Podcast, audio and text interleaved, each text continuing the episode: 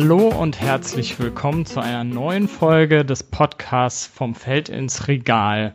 Diesmal haben wir eine neue Co-Moderation, nämlich die Lea Eitelberg und äh, sprechen danach, nach der Vorstellung von Lea, nochmal ähm, mit Mark Nolting äh, zum Thema nachhaltige ländliche Entwicklung im EU-Kontext. Äh, wer Mark Nolting ist, das wird er auch gleich nochmal erklären, aber vorher würde ich gerne äh, Lea darum bitten, sich einmal kurz vorzustellen. Ja, hallo, mein Name ist Lea Eitelberg. Auch ich bin wie Thilo Teil der Initiative für nachhaltige Agrarlieferketten und ich habe Agrarwissenschaften hier in Bonn studiert und während meines Studiums ähm, habe ich viel über verschiedene Anbausysteme lernen dürfen und durch ehrenamtliche Tätigkeiten und auch Auslandsaufenthalte schon Einblicke in die Entwicklungszusammenarbeit gewonnen und freue mich, dass ich diese beiden Aspekte jetzt in der Tätigkeit der Initiative vereinbaren kann.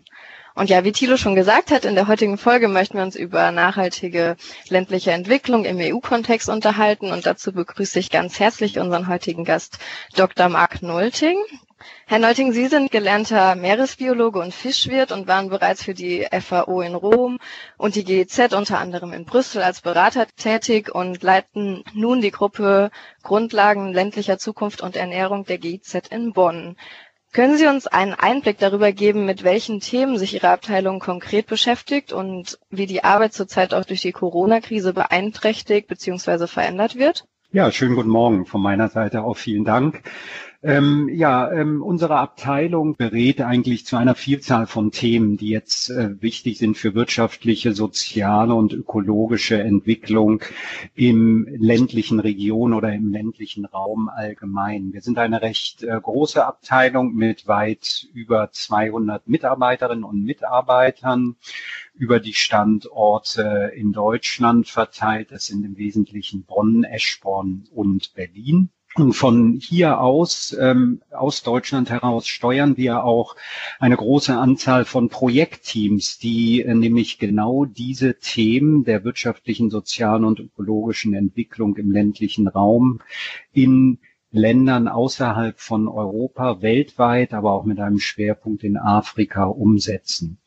Äh, wie machen wir das? Also wir unterstützen im Wesentlichen unsere Auftraggeber, das ist die Bundesregierung und hier maßgeblich das Bundesministerium für wirtschaftliche Zusammenarbeit und Entwicklung, aber auch andere äh, Ministerien, wie zum Beispiel das Landwirtschaftsministerium, ähm, bei der Planung, Umsetzung von einerseits Politiken, Strategien, aber auch konkreten Maßnahmen, die dann äh, in unseren Ländern mit den entsprechenden Partnern umgesetzt werden. Grundsätzlich arbeiten wir immer gemeinsam mit unseren Partnern im äh, In- und Ausland angepasste, maßgeschneiderte äh, Lösungen und konkret sieht das so aus, dass wir dann Projekte haben, die zur Ernährungssicherung dienen, zur Armutsminderung, aber auch zur Einkommens- und Beschäftigungsförderung und ganz wichtig natürlich auch zur nachhaltigen Nutzung ähm, der natürlichen Ressourcen. Und da gehört dann auch das Thema rein, was ja heute ähm, auch in diesem Podcast mehr äh, behandelt werden soll.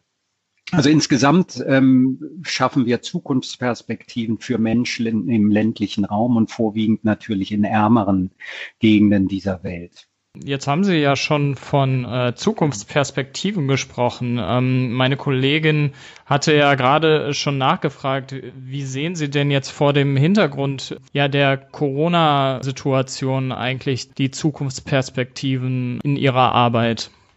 Gut, die Corona-Krise, denke ich, stellt jetzt ähm, uns alle vor Herausforderungen. Das ist eine Situation, die haben wir so noch nicht gehabt. Wir haben in der Vergangenheit natürlich verschiedene äh, Krisen gehabt. Äh, wir haben, nur mal um ein Beispiel zu nennen, wir haben, das war 2007, die große Nahrungsmittelpreiskrise gehabt, äh, die auch sehr starke Auswirkungen gehabt hat, gerade auf äh, unsere Partnerinstitutionen in, in äh, Ländern im Ausland äh, wo wir dann auch sehr schnell reagiert haben und unsere Projekte teilweise darauf angepasst haben, um jetzt kurzfristig Maßnahmen zur Abfederung von diesen negativen Auswirkungen der ähm, Preisexplosion im Nahrungsmittelpreis zu bekämpfen. So, das ist sicherlich eine Krise gewesen, die ist mit der Dimension der Corona-Krise überhaupt nicht vergleichbar. Also wir erleben hier was, was wir momentan noch gar nicht einschätzen können. Wir fahren sehr viel auf Sicht. Ähm, wir merken natürlich, dass viele unserer Projekte, die wir jetzt im Ausland mühsam gestartet haben und die schon in der Umsetzung sind, jetzt sehr extrem betroffen sind. Letztendlich ist es aber für uns, denke ich, auch eine Möglichkeit, jetzt unsere Strukturen vor Ort zu nutzen, um ähm, kurzfristig, aber auch mittel- und langfristig Maßnahmen umzusetzen, die auf die Corona-Krise ähm, reagieren und auch zukünftig dann ähm, Länder in die Position bringen, dass sie mit solchen Krisen besser umgehen können. Das heißt, alles das, was wir jetzt machen ähm, im ländlichen Raum, also ob das im Bereich Ernährungssicherung ist, Wertschöpfung, Innovation oder Beschäftigung, bietet eigentlich eine gute Plattform, um darauf aufzubauen und es um konkrete Maßnahmen zu ergänzen, die zukünftig solchen äh, Krisen entgegenwirken können, aber gleichzeitig jetzt auch kurzfristig diese Schocks und die Auswirkungen abfedern können. Also nur mal ein Beispiel aus dem Bereich ähm, Hygiene, ähm, Haushaltshygiene spielt ja im Ernährungssicherungsbereich äh, eine extrem wichtige Rolle. Also man kann durch ganz einfache Maßnahmen ähm, Ausbreitung von Krankheiten, von Keimen verhindern und damit die Gesundheit aller Familienangehörigen. Und äh, im Kontext Corona ist natürlich Hygiene auf Haushaltsebene jetzt nochmal extrem wichtig geworden. Und das heißt, wir können bestehende Instrumente, Ansätze, wie zum Beispiel simple ähm, Verbreitung von ähm, Empfehlungen über Radiosendungen, was ja im afrikanischen Raum ähm, sehr wichtiges Instrument ist, nutzen, um jetzt ähm, diese durch Information für Bekämpfung ähm, des Coronavirus zu nutzen. Also sozusagen bestehende Strukturen der Situation und dem Kontext ähm, anpassen gewissermaßen. Mhm. Jetzt äh, geht es ja auch um das Thema EU und ländliche Entwicklung und ähm, das ist ja auch ähm, sozusagen eins der, der Kernthemen der Gruppe äh, in der Sie arbeiten. Wie sieht eigentlich ähm, das Zusammenspiel zwischen der EU-Agrarpolitik äh, in dem Bereich aus und zwischen der Entwicklungszusammenarbeit, ähm, die durch die äh, GIZ, die Gesellschaft für internationale Zusammenarbeit, betrieben wird? Ja, unser Fokus äh, oder der Fokus unserer Zusammenarbeit mit der EU äh, liegt seitens GIZ natürlich sehr klar auf der entwicklungspolitischen ähm, Dimension. Das heißt, die Arbeit der EU im nicht-europäischen Ausland äh, hat für uns Priorität.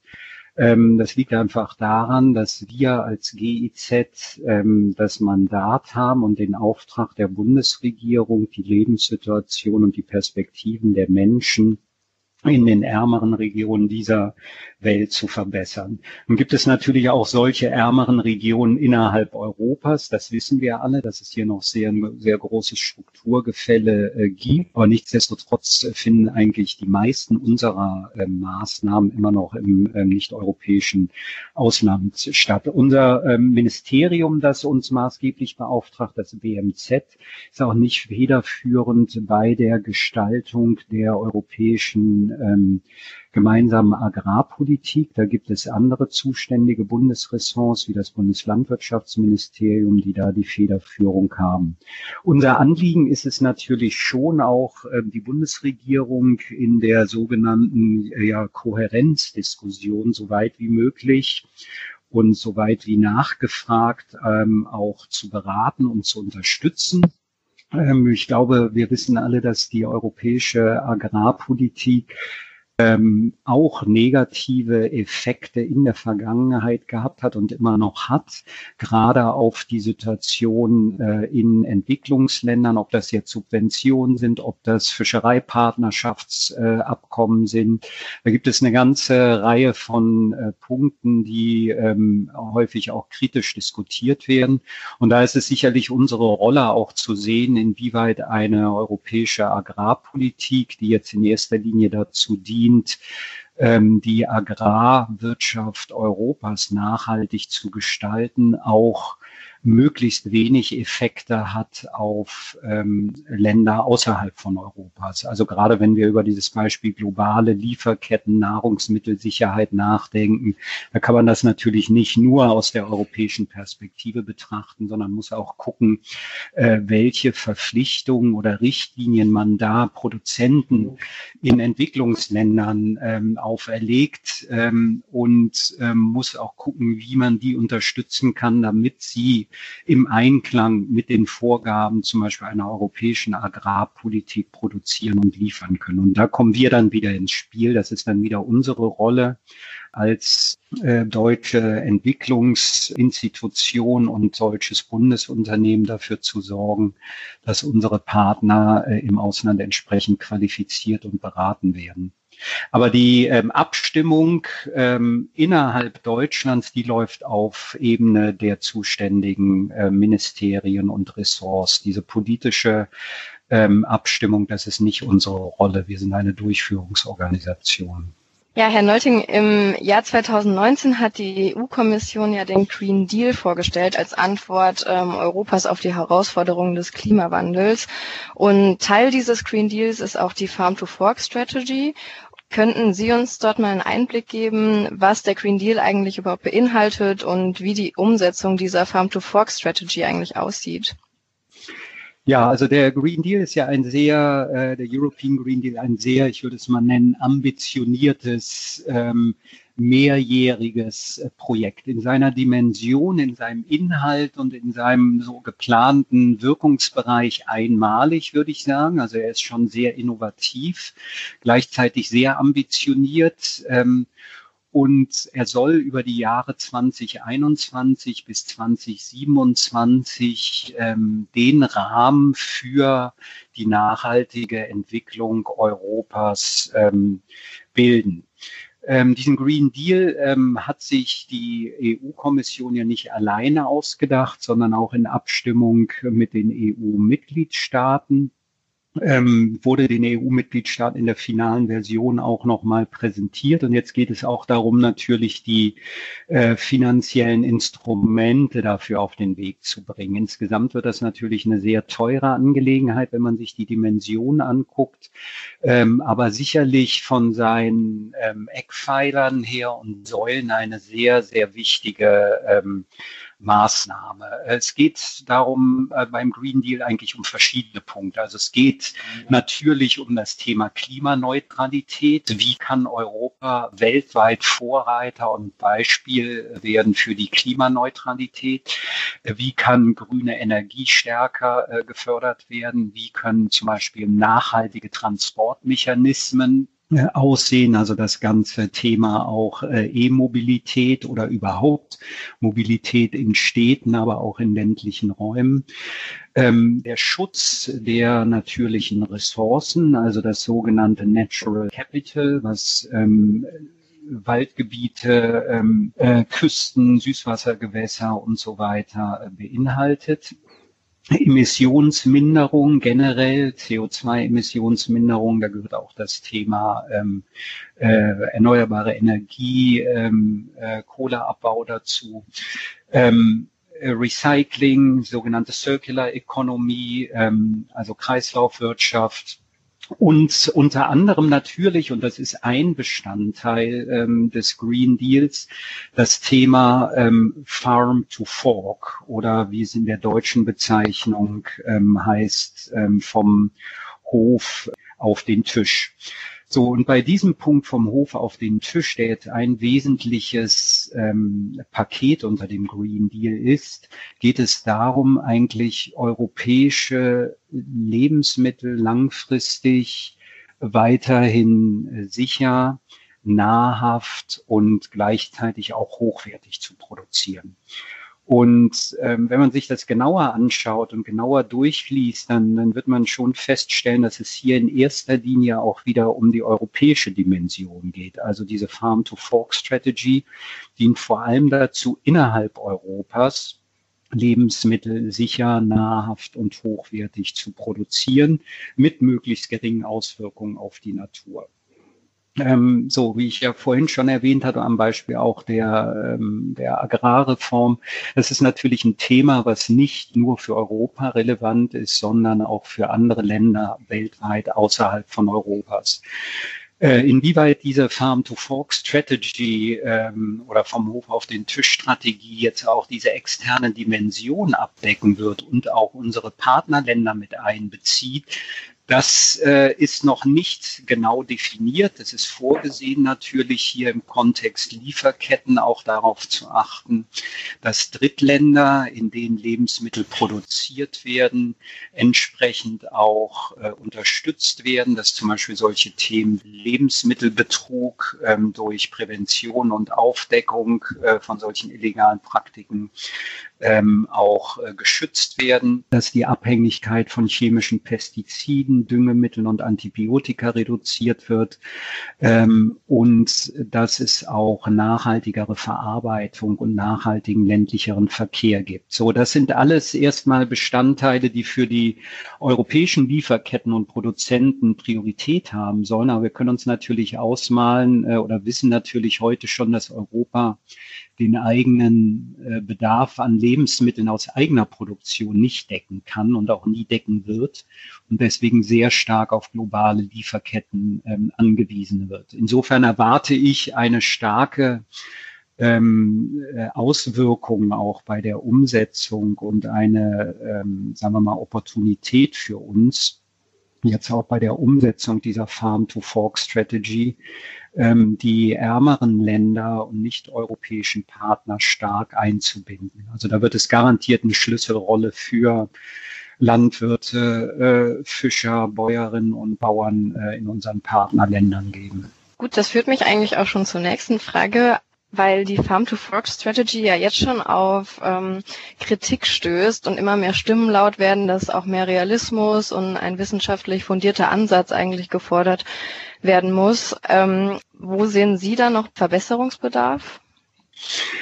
Ähm, ja, vor allem, also Sie, Sie nannten schon als ein Beispiel der wissenschaftliche Ansatz natürlich. Ähm, also was ein bisschen kurz kommt, ist dieses ganze Thema auch Evidenzen, Agrarforschung zum Beispiel, welche Rolle spielt die Förderung der Agrarforschung zum Beispiel auch äh, in diesem Bereich? Also wenn wir von nachhaltigerer Produktion von Lebensmitteln äh, sprechen, dann ist es sicherlich auch notwendig, hier viel stärker auch noch in die Grundlagenforschung und in die angewandte Forschung, Züchtungssorten, ähm, äh, genmodifiziert Produkte zum Beispiel da noch viel stärker auch zu investieren und da auch ähm, zu kooperieren. Und hier stellt sich natürlich die Frage, mit wem kooperiert man? Da sind das hauptsächlich ähm, europäische Institutionen oder lagert man einen Teil dieser Forschung auch aus, zum Beispiel an die internationalen Agrarforschungszentren? Da gibt es ja ein weltweites Netzwerk von internationalen Agrarforschungszentren, die sich mit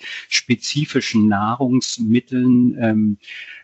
Nahrungsmittelgruppen oder auch Züchtungssorten äh, beschäftigen. Und die kann man natürlich hier auch sehr stark einbinden, gerade bei dem Thema Nutzung von chemischen Pestiziden, Düngemitteln oder Antibiotika. Auch bei dem Thema innovative Anbaumethoden zum Beispiel. Ähm, innovative Anbaumethoden, die Ernte vor Schädlingen und Krankheiten schützen sollen. Ähm, da ist natürlich sehr viel äh, Forschung notwendig. Und die Frage ist halt, wie diese Mittel dafür jetzt auch ähm, aufgeteilt werden, bereitgestellt werden und wie wir auch im Rahmen dieser Farm-to-Fork-Strategy auch Kooperationsmechanismen für die Zusammenarbeit mit der Privatwirtschaft schaffen können, also mit der Wirtschaft, die ja letztendlich ähm, diese äh, Produkte und die Lieferketten äh, zur Verfügung stellt. Und ähm, die Kritik momentan kommt natürlich sehr stark auch von der Wirtschaft, ähm, die sich ähm, nicht ausreichend eingebunden fühlt und ähm, hier als wichtiger Akteur momentan vielleicht noch nicht so im Vordergrund steht. Herr Nolting, vielen Dank dafür. Ähm, vor dem Hintergrund dessen, was wir jetzt so gehört haben, besonders weil Sie ja auch gesagt haben, dass die ähm, Farm-to-Fork-Strategy ähm, in Bezug auf die Entwicklungszusammenarbeit auch gewisse Opportunitäten bietet, Welche Relevanz sehen Sie denn eigentlich hierbei ähm, im Rahmen der deutschen EU-Ratspräsidentschaft, die ja hm. ähm, im 1. Juli starten wird? Ja, also die deutsche EU-Ratspräsidentschaft hat ihr ein ganzes Bündel von, von Paketen und, und Themen vorgeschlagen, auch ein sehr ambitionierter Vorschlag. Da wird jetzt über die nächsten Wochen und Monaten auch zu beobachten ähm, sein, äh, inwieweit die Corona-Krise da vielleicht noch zu einer ähm, Neupriorisierung führen wird. Das kann ich bisher noch nicht abschätzen, aber ähm, wir können alle davon ausgehen, dass die Corona-Krise natürlich ähm, auch ein wichtiges Thema im Rahmen der EU-Ratspräsidentschaft äh, sein wird. Möglicherweise als Schnittstelle zu den bisher vorgeschlagenen Themen oder als ganz neues Thema. Dazu denke ich, müssen wir jetzt erstmal abwarten, wie sich gerade auf europäischer Ebene auch ähm, der, die, die, ähm, die kurz-, aber auch mittelfristigen Auswirkungen der Corona-Krise ähm, zeigen. Nichtsdestotrotz waren wir seitens GIZ äh, zum Teil jetzt auch in die Vorbereitung der deutschen EU-Ratspräsidentschaft eingebunden und vor allem hier auch wieder über das ähm, Ministerium für wirtschaftliche Zusammenarbeit und Entwicklung, das genauso wie andere Bundesressorts seine eigenen Prioritäten äh, für die EU-Ratspräsidentschaft gesetzt hat und in der Agenda dann auch äh, verordnet hat. Und für das BMZ und damit auch äh, für uns als GZ sind daher drei Themen besonders wichtig. Und das sind die BMZ-Themen für die deutsche EU-Ratspräsidentschaft. Das ist einmal das Thema Digitalisierung, dann das Thema ähm, Lieferketten und äh, das Thema EU, AU, also ähm, African Union oder Afrika-Beziehung, EU-Afrika-Beziehung. Ähm, so und äh, zu diesen drei Themen haben wir inhaltlich auch zugeliefert und äh, können auch mit unseren bisherigen Erfahrungen und Ergebnissen Beispiele liefern und ähm, auch entsprechend das Ministerium beraten. Und es wird da eine Reihe von ähm, Maßnahmenpaketen geben, zum Beispiel im Bereich Ernährungssicherung, äh, geplant ist momentan noch zum Beispiel die ähm, Überarbeitung eines sogenannten EU-Rahmenkonzepts für Ernährungssicherung.